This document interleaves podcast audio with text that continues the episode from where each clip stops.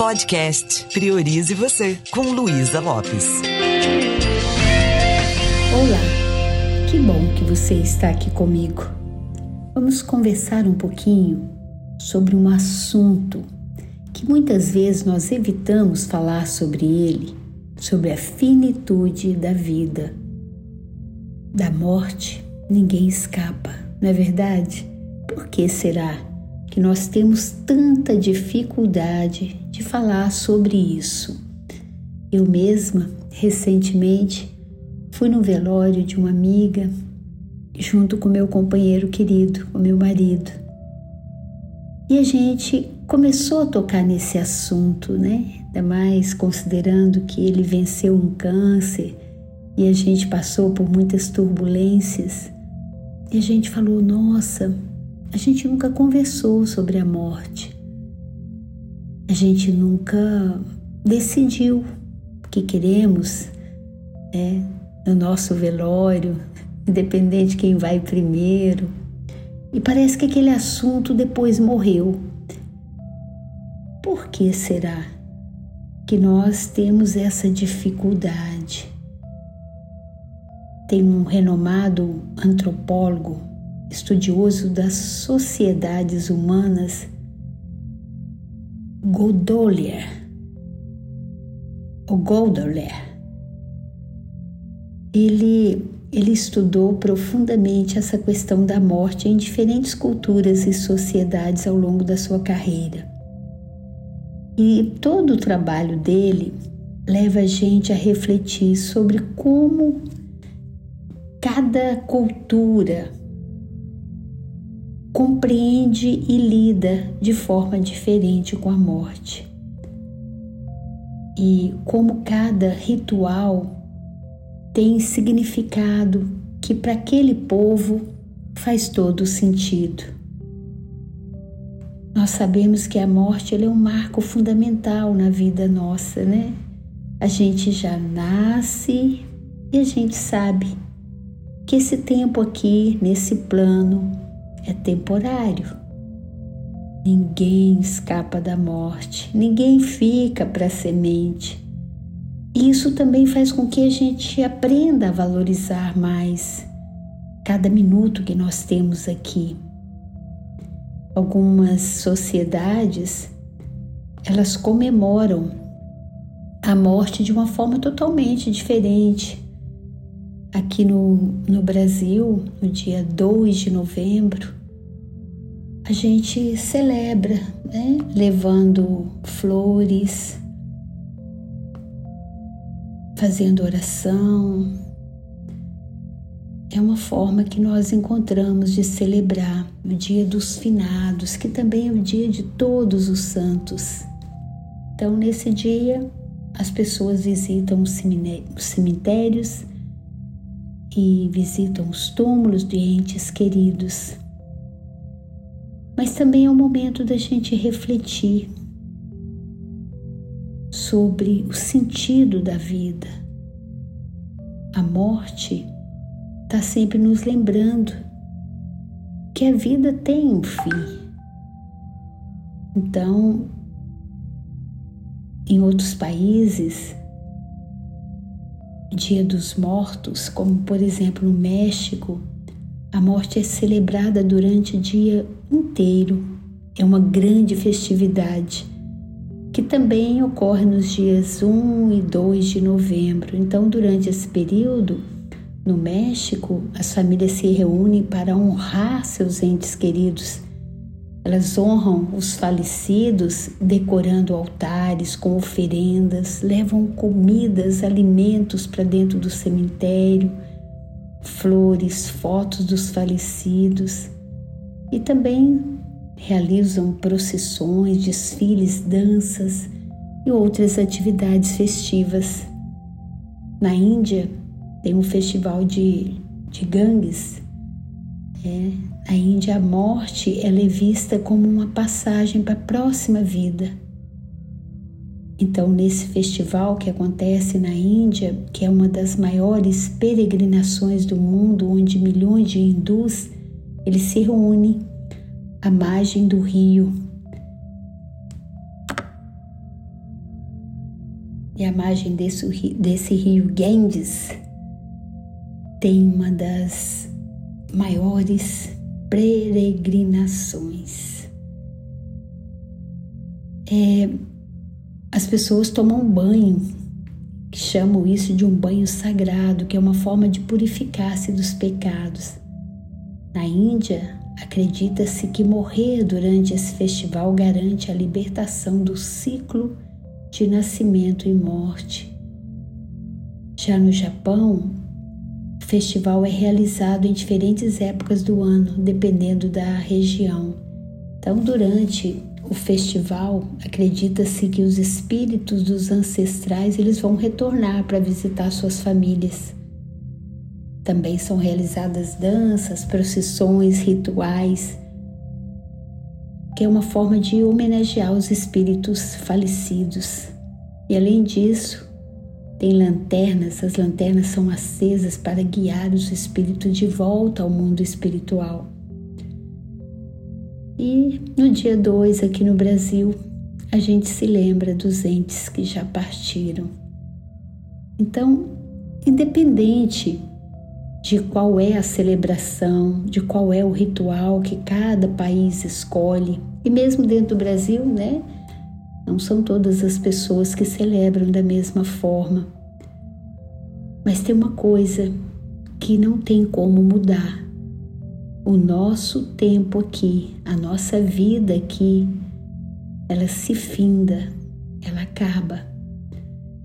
Às vezes a gente vive com aquela sensação que vai poder passar a vida limpo, né? Ah, não, outro dia eu converso com essa pessoa. Ah, não tem tempo amanhã eu faço. Então, apesar de ter todo um tabu para a gente falar sobre a morte, e esse tabu ele é muito influenciado por uma série de fatores culturais, sociais, emocionais. Uma das coisas que a gente sente é que existe um medo, né? O medo de falar sobre a morte. A pessoa fala e bate na mesa, bate na madeira logo em seguida o medo da morte é comum em muitas culturas. Falar de morte, nossa, nem pensar. É, isso traz angústia, traz desconforto. Será por que, que é desse jeito? Por que será que algumas pessoas tendem a evitar tanto esse assunto como uma forma de trazer notícia ruim, né? Ou seja, que assunto é esse? Vamos falar disso não. Mas quando a gente vence esse tabu cultural, a morte pode ser considerado um assunto sagrado, um assunto que pode ser reservado para momentos especiais também. Falar abertamente sobre a morte pode ser considerado uma ofensa, uma falta de, de respeito em alguns contextos, não é verdade? Nós associamos morte com perda, com tristeza. E a morte está frequentemente ligada à experiência né, de uma dor muito grande. Ou seja, se eu trago esse assunto, mencionar a morte, pode também relembrar momentos muito difíceis, pode desencadear reações emocionais intensas. Mas a morte é um evento, a gente não sabe exatamente o que vai acontecer depois, mas não tem como evitar esse evento. Né? Às vezes a gente não quer pensar sobre isso, até que chega um momento que a gente perde alguém muito querido, uma pessoa especial na nossa família e a gente começa a refletir nossa própria vida. Isso aí é uma coisa que para mim trouxe um significado muito grande. Quando o papai foi embora e quando a minha mãe foi perdendo toda toda a percepção, né, por causa do Alzheimer, você que me acompanha sabe, estou sempre tocando nesse assunto. Mas recentemente eu dei um treinamento bem diferente, foi um workshop. Sabe aquele encontro de final de ano de família? Então eu fui convidada Eram nove irmãos e os irmãos com suas famílias. É, foi um encontro lindo em um sítio aqui próximo, sítio Santa Clara, perto de Aracruz. E eu fui contratada para levar ferramentas da PNL para essa família. E foi um dos encontros que tocou muito a minha alma. Sabe por quê? Eu encontrei lá meu aluno querido, de 101 anos, acabou de fazer 101 anos, 101 anos de vida. E ele participou ativamente, um senhor elegante, magrinho, com aquele andar elegante, mas firme, mas suave também ao mesmo tempo. E eu fiquei encantada com o senhor Martinelli e aí fiz uma breve entrevista com ele quando eu perguntei, seu Martinelli, como é que a gente faz para ter uma vida longa? Foi tão lindo, ele tirou o chapéu, ele estava com o chapéu, tirou o chapéu, ele, muita fé em Deus. Tem que ter fé em Deus. E aí ele completou: ter amor no coração e não falar mal das pessoas. Eu achei tão simples e tão profundo, olhando para o meu aluno, o meu mais novo aluno, com tanta juventude acumulada. Eu fiquei pensando, ah, eu também quero ficar lúcida, quero ficar assim com essa sabedoria toda, com meus cento e um anos. Olha que pretensão a minha. E ele junto com bisnetos, pessoas jovens, e os casais nas vivências de PNL. Foi maravilhoso aquilo, tudo ao ar livre, no sítio. A gente estava aprendendo a fazer uma conexão verdadeira, a perdoar, a ter uma escuta empática em família. Foi algo novo para mim. Eu confesso que já dou treinamento há muito tempo, mas uma família, só gente da mesma família, foi a primeira vez. Eu fiquei tão encantada com aquilo quando eu vi, no, era uma palestra para ser de uma hora, eu fiquei quatro horas com eles. E São Pedro ajudou, o tempo estava um pouquinho chuvoso, assim, fresquinho, ninguém ficou com vontade de, de ir para a praia nem fazer nada. E foi lindo ver as pessoas conectando no olhar do outro e fazendo um pedido ou agradecendo por algo. Então, todas aquelas dinâmicas ali, parecia que, que Deus estava abençoando aquela família e desconstruindo os muros que às vezes a gente constrói, principalmente naquele ambiente onde está, aquele ambiente que devia ser um ambiente sagrado, que é da nossa família. E, e aqueles muros foram desconstruídos quando eu fiz uma dinâmica no final, uma dinâmica que eu chamo de PEG, com três fitinhas, uma fitinha roxa, você vai fazer um pedido para alguém. Uma fitinha amarela, você vai esclarecer algo. Quem sabe tem alguém para você pedir perdão, para você se desculpar, ou para falar alguma coisa que está aí no seu coração. E uma fitinha laranja, que é uma fitinha para agradecer. E no início eu pedi para eles, a gente já tinha feito várias vivências, isso foi no encerramento. Falei: olha para essas pessoas, olha, olha nos olhos dessas pessoas, sangue do seu sangue. O que, que você gostaria de pedir? O que, que você gostaria de agradecer? O que, que tem para esclarecer? E eu fiz a demonstração. Peguei a primeira fita, fita laranja e amarrei e coloquei assim no braço do senhor Martinelli, de 101 anos. Eu olhei nos olhos dele e falei: Eu quero te agradecer por ter ficado o tempo todo aqui com a gente, por ter participado de todas as dinâmicas e por toda a sua sabedoria. Muito obrigada, eu aprendi muito com você. E assim fui fazendo, fiz a demonstração. E daí a pouco eles começaram a fazer.